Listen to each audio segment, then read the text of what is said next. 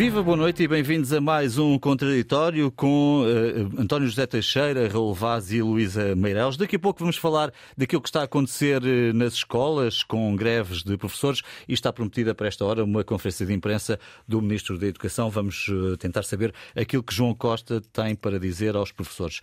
Mas antes de começarmos com os temas da noite, Luísa Meireles, e tenho que começar por isto forçosamente esta semana, tenho aqui uma lista de 36 perguntas para vos fazer, para saber se estão em condições de continuar até às 8 da noite.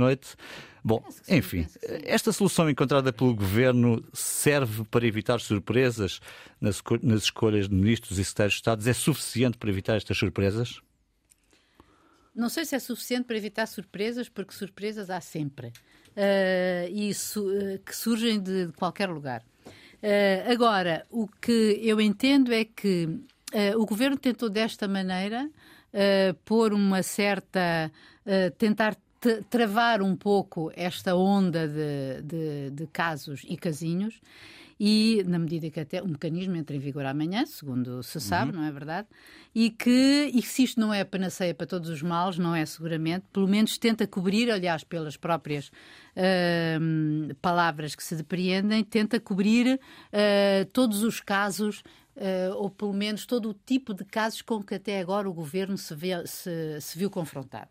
Sei lá, o, há um artigo 13 Uh, que se refere, por exemplo, a, a, a pergunta. A pergunta. A pergunta, sim, desculpa, pergunta 13, artigo, não, a pergunta 13 uh, do questionário que se refere se recebeu alguma indemnização uh, de alguma empresa ou instituição pública. Há outros que se referem a questões penais e que envolvem até agregados familiares. Portanto, e nós conseguimos ler aí que se refere a um outro caso, tipo Carla Alves, enfim, há um esse, essa essa questão parece-me uh, parece que é essa a intenção do pareceu-me que foi essa assim uhum. a partir da intenção. Obviamente que não resolve porque aquilo que resolveria, uh, digamos, um, de uma maneira mais uh, geral seria que em primeiro lugar não houvesse da parte do escolhido, quer dizer, que o escolhido tivesse mais bom senso, que é a tal coisa que uh, parece muito bem distribuída no mundo, porque toda a gente tem que, uh, diz que tem, uh, que é o bom senso e que. E clareza.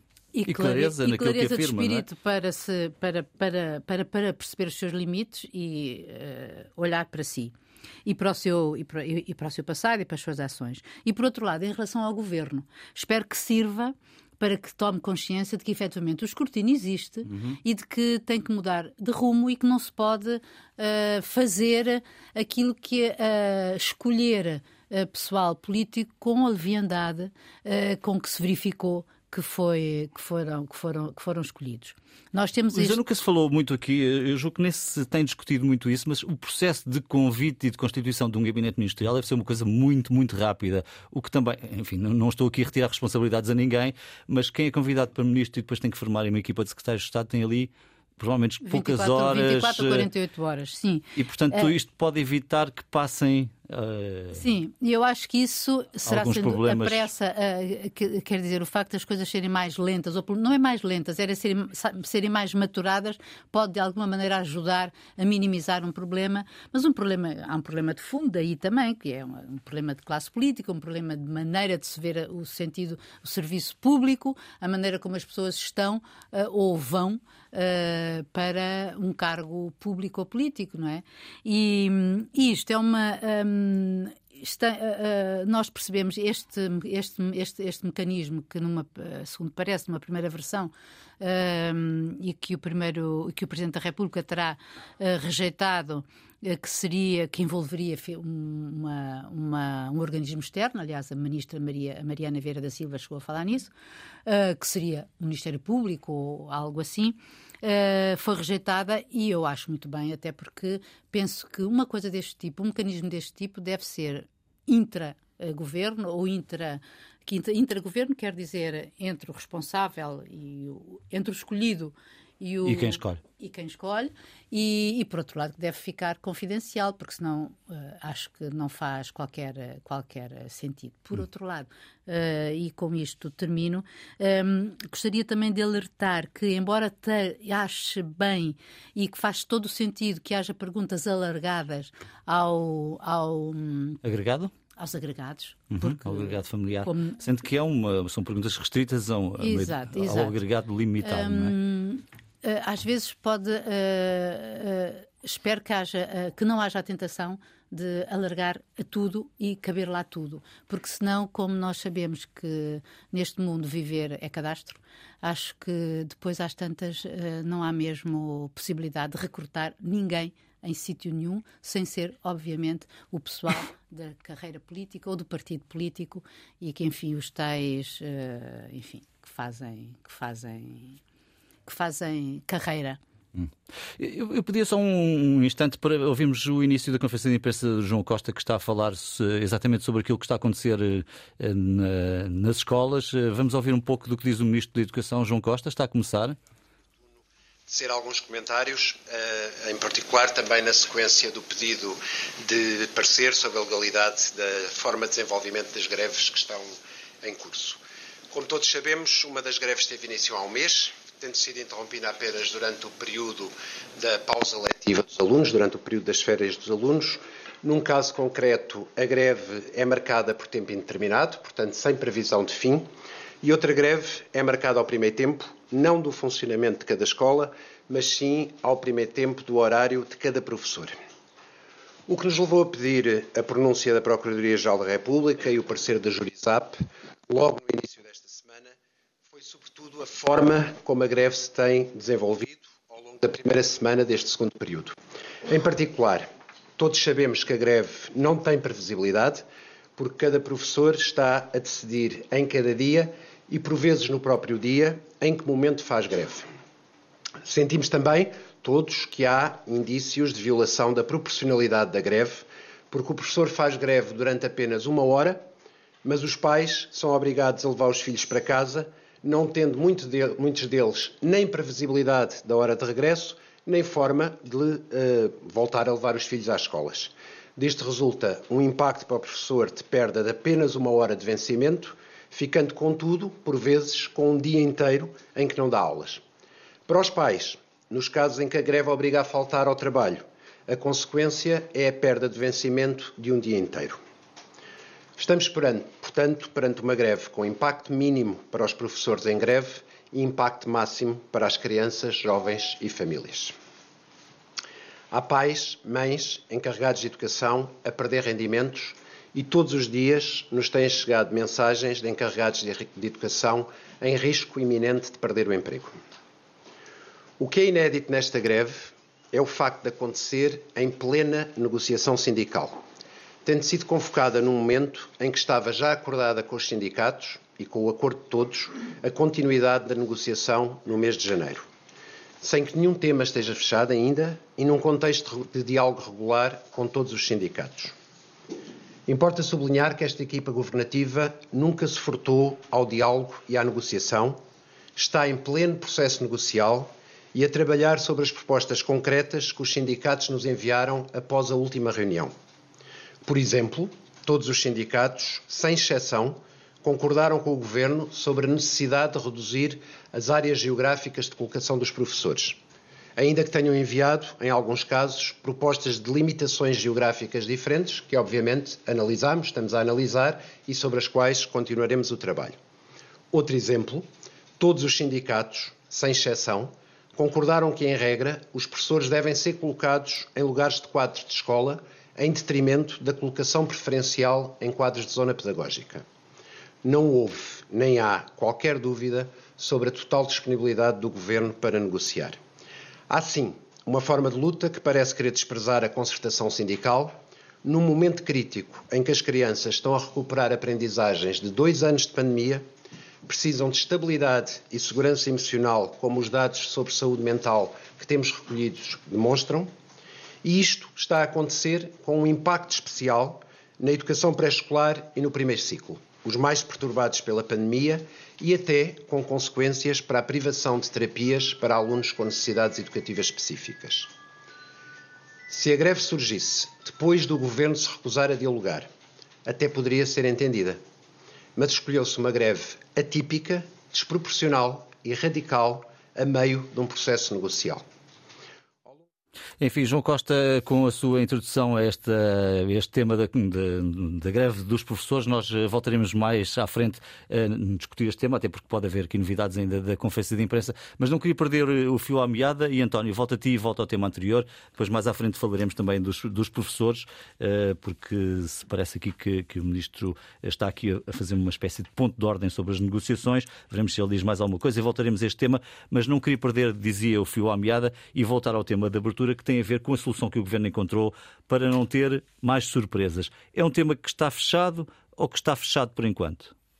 O tema não está fechado, nunca estará fechado, não é possível fechá-lo, não há uma fórmula científica que permita evitar por completo eh, que surjam problemas como estes. Mas há uma fórmula eh, que não precisa de questionários, que é eh, a prudência, o cuidado, o escrutínio, que obviamente ajudam a que as surpresas não aconteçam. E o que eh, foi de facto atípico, agora para me socorrer de uma palavra que ouvimos há pouco, é que se sucederam casos e aparentemente não se aprendeu nada com eles. Ou porque se desvalorizaram os motivos, ou porque nas escolhas seguintes não, não, não houve cuidado suficiente para verificar eh, se vinham aí problemas. E os problemas, em alguns casos, eram tão evidentes, tão fáceis de acontecer que, enfim, assistimos a esta erosão absolutamente uh, pouco recomendável. Ao vivo e em direto. Ao vivo e em direto. E, portanto, se me perguntas, este questionário escrito que representa um compromisso de quem é nomeável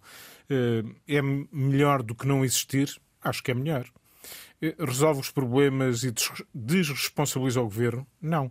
O governo continua a ser o responsável exclusivo e não pode nem deve depositar noutras entidades a responsabilidade pelas escolhas. Numa primeira tentativa, o governo pensou que o dito mecanismo era envolver, por exemplo, o Ministério Público entidades externas que de algum modo carimbassem eh, eh, a ideia de, digamos, intocável eh, relativamente a essas escolhas. Obviamente que isso não faria sentido. E essa desresponsabilização ou essa corresponsabilização até com o Presidente da República não faz sentido. A interpretação que António Costa deu, eh, lendo a Constituição, mesmo para um não constitucionalista, tem alguma relevância neste ponto. A responsabilidade pela escolha é inteiramente do governo. Mas é, de facto, no final é preciso que o Presidente da República nomeie. O último passo é a nomeação. Mas é um passo formal, porque de facto o, o Presidente da República não é corresponsável politicamente pelo Governo. Uhum. Não vale a pena. Essa questão constitucional já mereceu, aliás, alterações e de facto o Presidente não é responsável do ponto de vista político pelo governo. E, portanto, convém que o governo assuma a responsabilidade.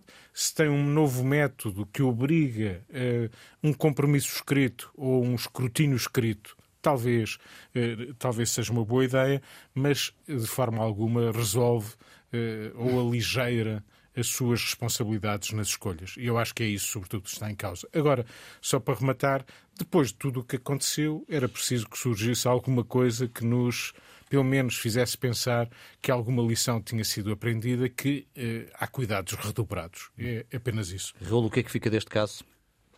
Acho que diz que é preciso que tudo mude para que tudo fique na mesma. Eu acho que essa é, é, é, a síntese deste caso. Quer dizer, o inquérito talvez seja um bom passatempo para ministros e nós próprios, secretários de Estado, o povo fazer ao serão, uh, treinar aquele inquérito. É evidente que o governo faz isto porque está à rasca. Vamos, vamos ser objetivos. Aliás, uh, Augusto Santos Silva, que é uma pessoa pendurada, inteligente, dá hoje uma entrevista ao, ao Diário Notícias em que diz que uh, isto, as demissões em cadeia que ocorreram, desgasta o governo e isso parece uma evidência. Estou a citar o Presidente da Assembleia da República. Portanto, esta é a síntese que, que está em cima da mesa. António Costa desleixou-se. Uh, Lembram-se, eu lembro-me, e toda a gente se lembra, julgo eu, que o Primeiro-Ministro dizia que era casos e casinhos e que não tinha nenhuma, nenhuma uma importância, de um momento para o outro, não sei porquê, porque os casos e casinhos foram obviamente criados criado mais casos e mais casinhos, o Primeiro-Ministro ficou uh, atónito e a semana passada, julgo que a semana passada, no Parlamento, saca uma carta do, do bolso para dizer eu vou fazer isto. E, portanto, eu propus ao Presidente da República, eu vou propor uh, que o Presidente da República, ou que haja um, um modelo de, de, de avaliação diferente, o Governo uh, e o professor-chefe tentaram envolver o Presidente da República, como o António disse, tentaram envolver o Ministério Público, mas isso presumia uh, uma mudança de sistema. Uhum. Acho que Marcelo Souza, logo nesse dia, respondeu ao Primeiro-Ministro dizendo isto não é assim, porque o nosso sistema é semi-presidencialista. O que é que isto vai dar? Vai dar dois governos para já. Ou seja, o governo está em funções, não vai responder a isto. Uh, nós, nós, opinião pública, que obviamente hoje em dia tem um papel ah, muito relevante e determinante na ação política, imagine-se o que era. Eu vou falar de um grande político, político que eu admirei imenso, o Dr. Mário Soares todos nós lembramos do Dr. Mário Soares, numa presidência aberta, virar-se para um, um, GNR e dizer: Ó oh, oh, seu guarda, desampara a loja uhum. uh, do autocarro. Imagine-se o que era isto dito hoje por um líder político. Obviamente que no dia seguinte não, não tinha condições para exercer as suas funções. Portanto, é preciso também que os responsáveis políticos percebam o tempo em que se vive. Eu não estou a dizer que é melhor ou pior, é o tempo em que nós vivemos. Portanto, as redes sociais existem, o escrutínio é um escrutínio, muitas vezes, muitas vezes, de devassa pessoal Uh, diga-se com toda a frontalidade. O que o governo está a permitir é que essa devassa se torne familiar. Quer dizer, eu acho que. Mas em que sentido, Raul? No sentido de, de terem que responder sobre os agregados, é isso? Se tu fores convidado para ministro, uh, tens que responder ao primeiro-ministro, a quem te convida, que nos últimos três anos tu, a tua mulher, tua sogra, o teu pai, uh, o teu primo, uh, os familiares, não tenham nenhuma nódoa na, na, na, no CV. Portanto, isto não, sinceramente, não, não me parece que isto faça muito sentido. É, é, é, obviamente um passo em frente para esconder aquilo que é uma realidade, que foram nove meses, dez meses em que António Costa e o seu governo se desleixou. Este governo é claramente pior do que o anterior. Uh, eu julgo que António Costa uh, pensou que em maioria absoluta uh, estava mais sossegado. A maioria absoluta desassossega. Uh, e veja-se, é evidente que não está lá Augusto Santos Silva, não está lá Pedro Cisa Vieira, não há um número 2 claro, com todas as qualidades que tem a Mariana Vieira da Silva, não é politicamente o número 2, que assuma um espaço de intervenção e de, de certa forma, ir à dobra do Primeiro-Ministro. Uh, isto é muito, é muito essencial, sobretudo quando se tem as circunstâncias em que vivemos, não só de maioria absoluta, como o mundo em que se desembrulha uh, a ação política. E, portanto, eu julgo que governar é prevenir, não é remediar, e o que António Costa e o governo estão a fazer é remediar. Só para terminar, os dois governos que eu falei, há um governo que está em funções, com ministros, que está de Estado, etc, etc, que não vai responder a este inquérito, eh, e eu penso que ainda bem. Uh, agora, imagina, hoje, hoje uh, ouvi na antena um, a Ministra da Agricultura, que obviamente política vive noutro mundo, dizer sobre o caso Carla Alves, que foi Secretário de Estado, que foi que viveu, durou 25 horas. 25 horas, que ela diz, eu estou a citar, era uma pessoa muito querida na região e estava no universo do Ministério da Agricultura desde 2018. Isto é querida. Uma pessoa ser querida numa região, neste caso acho que é Trás-Montes, é de Vinhais, Sim. ou do Alentejo, ou da Beira Litoral, ou do Algar. Isto é a razão de ser muito querida numa região para ser convidada para secretária de Estado. Que isto é, é, é, ouve-se e não se acredita. Portanto, eu acho que António Costa tem um problema, não é em quem vai convidar. Quem vai convidar vai ser convidado e vai responder e, obviamente, vai ter mais cuidado. António Costa tem um problema que permanece: é o seu governo. É um governo fraco, é um governo destituído de habilidade política. É evidente que António Costa vai às dobras e tem, é suficientemente ágil para fazer isso, mas eu acho que António Costa tem que fazer. Uh, eu julgo que não vai fazer, porque as circunstâncias também não são, uh, são algo adversas 23, uh, o PRR, a guerra, a inflação, mas devia ter feito uma remodelação do seu governo. Agora é, é, é aguentar, esperar que a onda passe e que o inquérito seja de facto um bom um bom entretém para os serões do inverno. Bom, deixa-me dizer sobre a conferência de imprensa de João Costa que ele está a dizer que não há ainda pareceres, os pareceres que foram pedidos pelo Ministério, nomeadamente a duas situações diferentes, uma questão a constituição porventura ilegal de fundos de greve e a outra a forma como a greve está a ser executada. O Ministério não tem ainda eh, resultados desses pedidos de parecer que fez.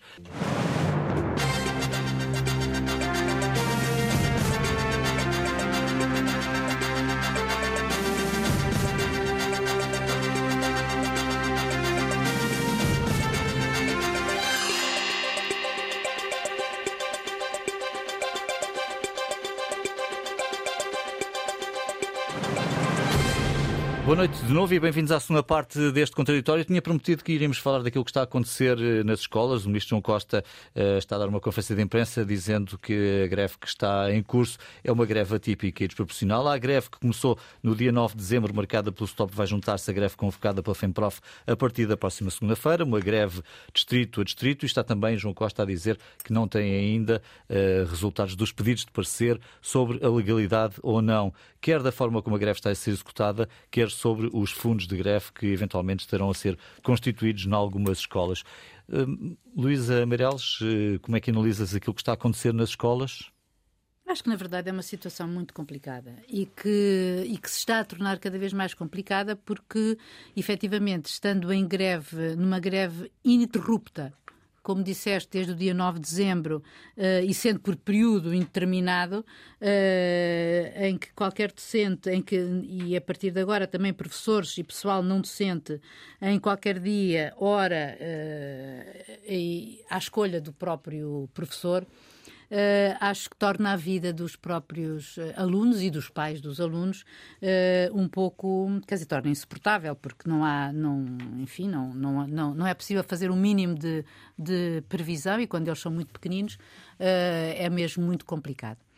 Uh, nós temos, na verdade, uma situação nova, na medida em que se estávamos, se estávamos habituados anteriormente a haver Havia a FENPROF e havia os, os sindicatos que lhe estavam uh, ligados. Neste momento temos novos, uh, novas forças sindicais uh, que, estão, que entraram de pleno na, na, na, vida pública e sindical, o STOP e o CIPE já com algum tempo, mas que, enfim, este ano se, enfim, se estrearam com uma manif com com este tipo de ações uh, atípicas, como aliás dizia o Ministro, aqui é verdade, uh, não se estava habituado a isto, e, e, na, e, e, quando se pensa que se as greves começaram dia 9 de dezembro e até pelo menos dia 8 de fevereiro uh, vai, vai haver greves, é natural que os pais comecem a reclamar e que comece a haver algum clamor. Um, nós vamos ter daqui a dia 18 e 20 uh, ah, vai haver reunião, reunião entre negocial. negocial. Uh, o que os professores pedem, uh, algumas das suas reivindicações são absolutamente justas uh, e, e, que, e, e, que têm, e que têm todo, todo o direito e, quer dizer, as pessoas não podem deixar de solidarizar com isso. Um, uh, Outras serão menos, menos, digamos, eh, menos suscetíveis de recolher a solidariedade uh, de outras classes profissionais ou, do, ou, dos cidadãos em geral. Ehm, mas uh, e que, são mais do, do foro corporativo, Uh, mas, mas penso que há que encontrar uma solução negociada uh, e que amanhã vai haver uma enorme manifestação, uh, depois no dia 11 de fevereiro vai haver outra, eu digo enorme porque prevejo que seja, porque a outra também já foi e no dia 11 de fevereiro haverá outra manifestação. Eu espero que daqui até lá haja condições para que, para, para que haja uma negociação e que se assegure um mínimo uh, estabilidade. De, de estabilidade. António. Bom, eu acho que há um grande descontentamento nos professores há muito tempo, há muitos anos. Eh, aquilo que aconteceu no anterior governo foi praticamente, nesta área, uma ausência de negociação. E, aliás, eh, João Costa, eh, que desde o início tem manifestado abertura negocial e que tem efetivamente recebido os sindicatos, curiosamente está a levar, passa a expressão, com um protesto que eh, nos anos anteriores até poderia ser mais justificado, dada a intransigência com que o anterior ministro governou o Ministério da Educação. Eh, desta feita, eu julgo que aquilo a que estamos a assistir é que esse descontentamento, em muitos casos justificado por parte dos professores, acabou por se agravar bastante com a inflação, com as condições de vida hoje, que obviamente não são as mesmas que havia no passado, com a instabilidade que eles próprios sentem nas suas carreiras ou a dificuldade em se ingrar nessas mesmas carreiras, mas também com outro fator de que se tem falado pouco. É que há hoje, e estas greves não são alheias a isso, uma competição entre sindicatos que não existia no passado. A manifestação de que a Luísa falava há pouco surpreendeu o maior dos sindicatos dos professores, a FENPROF, que de repente olhou e disse: Bom, está aqui um sindicato parecia um sindicato marginal, que de repente mobiliza muitos professores. E esta competição, de repente hoje temos vários sindicatos envolvidos, acaba por uh, se abater sobre, sobretudo, os pais e os alunos que estão a ser muito penalizados. Eu não concordo que, uh, com algumas habilidades, digamos, de aproveitamento, pré-avisos, para, digamos, obter com mínimo sacrifício o máximo de prejuízo, neste caso, não do Estado, não do Ministério, mas de pais e, e, de alunos. E desse ponto de vista, obviamente, tem que haver regras compreensíveis e é justo que exista direito à greve, é justo que os professores façam sentir o seu descontentamento e isso não está em causa, mas, obviamente, temos que encontrar aqui equilíbrios e uma estabilidade que as escolas precisam, que todos precisamos. Raul? Nós não demos muita importância, eu penso que o Governo também não deu, eu percebo a pandemia, dois anos, uh, algumas, alguns avisos do Presidente da República, eu julgo que tem três, quatro anos, talvez quatro, quando disse, chamou a atenção para os movimentos inorgânicos que estavam a aparecer na sociedade portuguesa. E um pouco por todo o mundo. Os coletes amarelos em França é um exemplo disso. Ou seja, estas greves, como o António disse, a FENPROF também se espantou. Mário Nogueira teve que voltar à rua porque estava a perder, estava a perder negócio. Uh, o Stop é um, é um movimento inorgânico que usa crowdfunding, que é uma, uma ferramenta importante porque vão buscar dinheiro e depois paga-se uh, lentamente em prestações, etc, etc, ou simplificar. E, portanto, há, há base para as pessoas se manifestarem. Independentemente das razões que os professores têm, o Governo traz suas razões certamente, o, o Ministro João Costa uh, espantado, mas isto dura um mês, é preciso ter mais capacidade de reação. Cada dia dia é um dia, como disse o Ministro, ou seja, e cada dia há um professor que não dá a primeira aula e estraga todo o dia. Portanto, estamos perante uma realidade diferente daquela que Mário Nogueira está habituado, o Governo está habituado e que nós próprios estávamos habituados. Uhum. Portanto, é preciso agir. Eh, como eu disse na, na intervenção anterior, João, quer dizer, há um mundo diferente. Repito, não sei se é melhor, se é pior, é o que temos. Em algumas coisas é melhor, em outras coisas é certamente pior. Portanto, é preciso dar atenção a estes movimentos. Uh, os sindicatos tradicionais estão a perder estão a perder expressão e força. Repare-se que a CGTP, mesmo com, com o PCP liberto da geringonça, não consegue, de certa forma, já uh, reavivar aquelas manifestações de outrora que nós conhecemos. Uh, o GT praticamente está em casa, uh, também nunca saiu muito de casa, diga assim a da verdade. Portanto, são estes novos movimentos inorgânicos que vão contar. E é contra isso, e é com isso que o Governo deve usar a sua autoridade com regras, com, com leis, e de facto o parecer da PG PGR, só para terminar, também me parece demorado. Hum. Ou seja, o que é que a PGR está à espera? Foi pedido esta semana. Com certeza, mas eh, nós iremos cada dia é um dia, como disse o Ministro da Educação. Portanto, mas qual é a dificuldade? Uh, ver a lei, avaliar, eu percebo que não, não seja uh, respondido na hora. Agora foi pedido esta semana, como tu disseste, é tempo da PGR responder.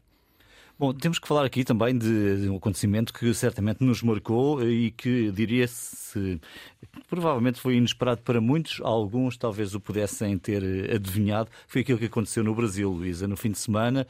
Eh, enfim, toda esta semana tivemos a discutir aquilo que, que aconteceu no passado fim de semana no Palácio do Congresso. Tínhamos visto uma coisa assim mais ou menos parecida nos Estados Unidos, eh, agora de uma outra forma no Brasil. O que é que te fica deste episódio? Eh, fica uma tentativa de um golpe de Estado uh, e, como dizia Miguel Anjardino, hoje no Expresso, uh, tardio e incompetente. Ou seja, um, é, eu não.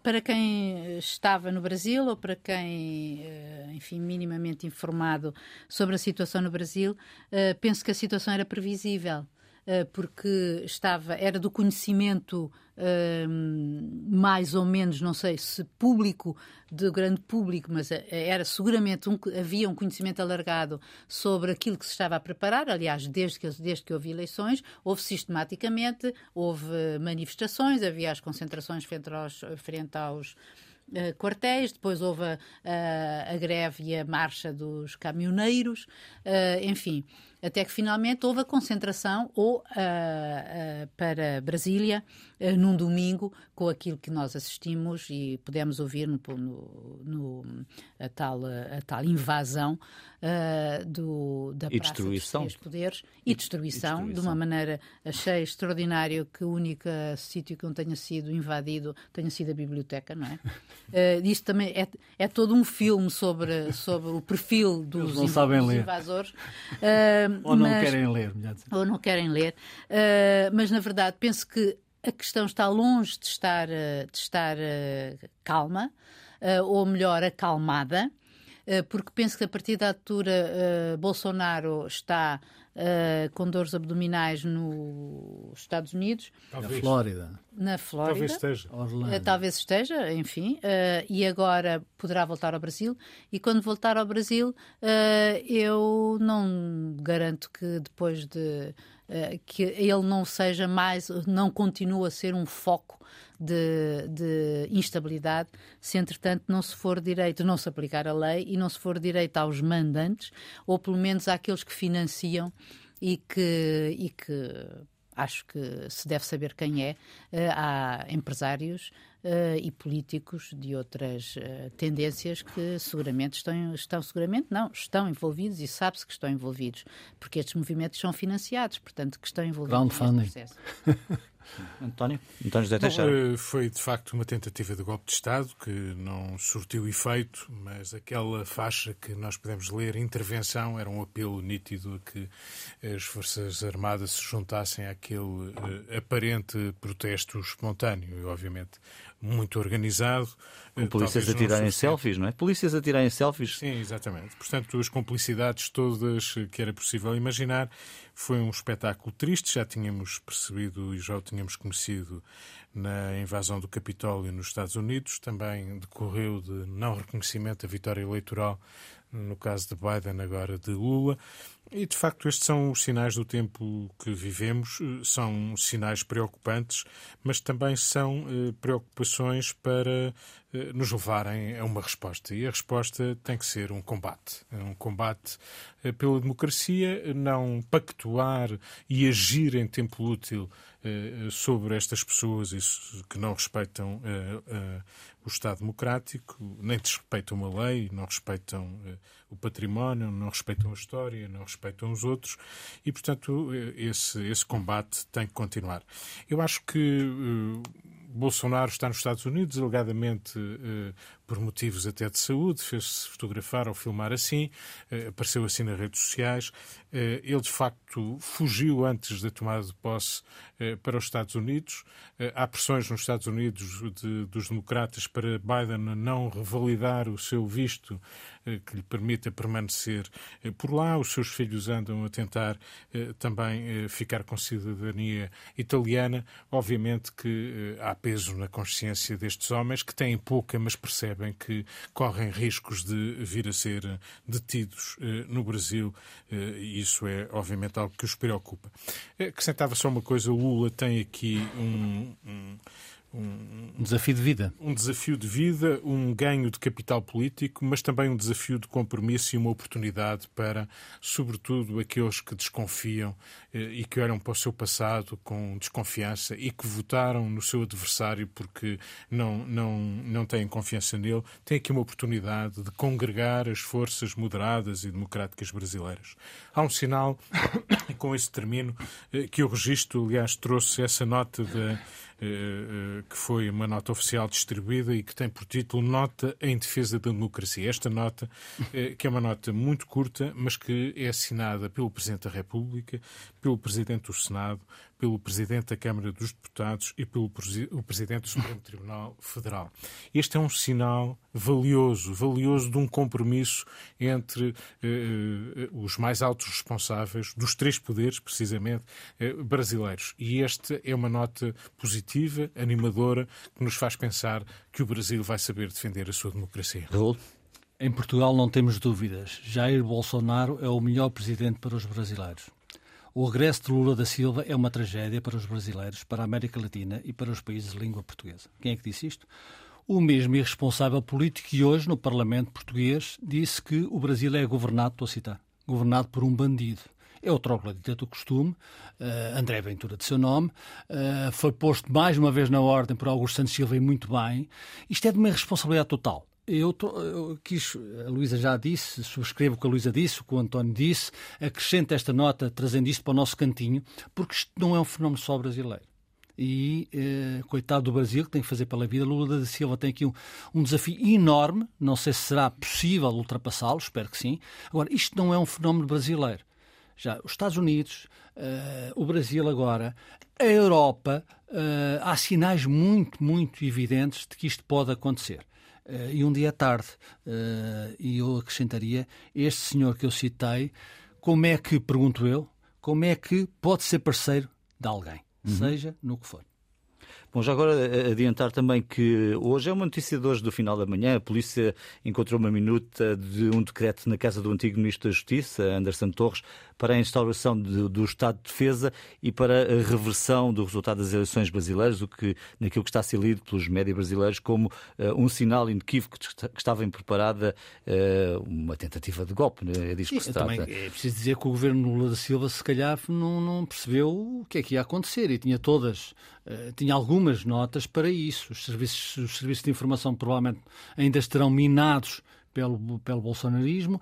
Há Há, obviamente, houve intervenção de, de, responsáveis policiais e, portanto, é esse salto que o Brasil tem que dar e que o governo Lula Silva tem que dar. E não deixa de ser um país muito dividido, aliás, as claro, eleições mostraram exatamente. A polarização isso. está aí. Bom, Luísa Meirelles, o que é que fica por dizer esta semana? Olha, uma reflexão que uh, com um exemplo, ou seja, de como podemos estar a assistir à transformação de uma democracia liberal numa democracia iliberal. E estou a falar de Israel. Uh, e estou a falar da, da reforma do, do Poder Judicial que o, que o governo, que é o governo mais à direita que Israel já conheceu, uh, tem em marcha. Ontem, a Presidente do Supremo Tribunal de Israel disse que este plano visava esmagar o Poder Judicial independente e que dará um golpe fatal na democracia. E eu dou apenas dois exemplos do que permite, do que, do que esse plano permitirá que é aprovar uma lei que permite, por maioria simples de 61 deputados uh, na Knesset, que são 120, não é? Portanto, 61 de votos, uh, revogar decisões do Supremo Tribunal. Uh, e, por outro lado, pôr fim à capacidade do Tribunal, do Supremo Tribunal, de revogar decisões do Governo com base em ou de nomeações, travar nomeações para cargos de poder, de cargos políticos, alegando uh, com base na razoabilidade, que é um, um termo que eles usam. E ainda uma, o que eu acho também fantástico, que é uh, inclui também a possibilidade ou de que os magistrados da Comissão de Nomeações Judiciais, disse judiciais, serem substituídos por políticos. Isto deve dar-nos que pensar. António José Teixeira, o que fica por dizer? É apenas um convite eh, para um filme. O filme chama-se A Noiva. É, é um filme de Sérgio Treffaut eh, que vai estar eh, disponível nos cinemas. É a história de uma adolescente portuguesa que se deixou uh, seduzir uh, por um guerrilheiro do ISIS, portanto, da Jihad, uh, e que casou com ele, tem, tem filhos, e obviamente que esta história não deu bom resultado, mas é uma história extraordinariamente contada, filmada no Kurdistão iraquiano, hum. e, e, é um filme que nos faz pensar, é um filme que importa ver. Portanto, presumo que já viste. Por, Sim, já vi, que já e estás a... vivamente, é verdade. Está nos cinemas? Está. Sim, senhor. A noiva de Sérgio Relevás o que fica por dizer esta Voltar semana? Voltar ao que é o populismo e as suas consequências, os seus resultados. Eh, há pouco falei de André Ventura, eh, quero acrescentar que a citação foi antes, obviamente, das eleições, da segunda volta das eleições, em que Jair Bolsonaro perdeu para Lula da Silva. Aliás, André Ventura dizia que há posse no 1 de janeiro, Jair Bolsonaro. A citação, obviamente, o governado por um bandido é dois. Mas o que fica, não pode ficar por dizer, na minha opinião, é de facto o engordar do populismo e aquilo que causa uh, aos países, uh, às sociedades, melhor dizendo. Dois casos desta semana que são de facto uh, difícil de interpretar fácil de interpretar nos tempos de hoje. O paradoxo existe. O Pedro Magalhães Ribeiro, assessor do gabinete do Primeiro-Ministro, uh, demitiu-se. Uh, e demitiu-se porquê? Uh, Demitiu-se porque uh, era presidente da Câmara do Cartacho, uh, estava em campanha eleitoral, a Ministra da Saúde então foi lá, Marta Temido, ele pôs essa notícia no, nas redes sociais e agora um juiz, que eu não sei o nome nem quero saber, veio dizer que o senhor ou veio, não podia continuar a ter funções públicas no gabinete ou insinuar isso e Pedro Magalhães Ribeiro, que aliás eu sei que é competente, foi obrigado a admitir-se. Isto é muito mau. Também neste país já não se pode namorar. Já não se pode namorar. Rui Laranjeira é assim o seu nome. Uh, que foi uh, nomeado coordenador da Proteção Civil do Barreiro. Toda a gente diz que o, o, seu currículo é extraordinário, que é competente, mas porque namora com a Secretária de Estado da Proteção Civil, uh, foi posto em causa deu um burburinho, uh, os jornais exploram, as notícias, as redes, é, é umas a seguir às outras. Uh, um dia é tarde.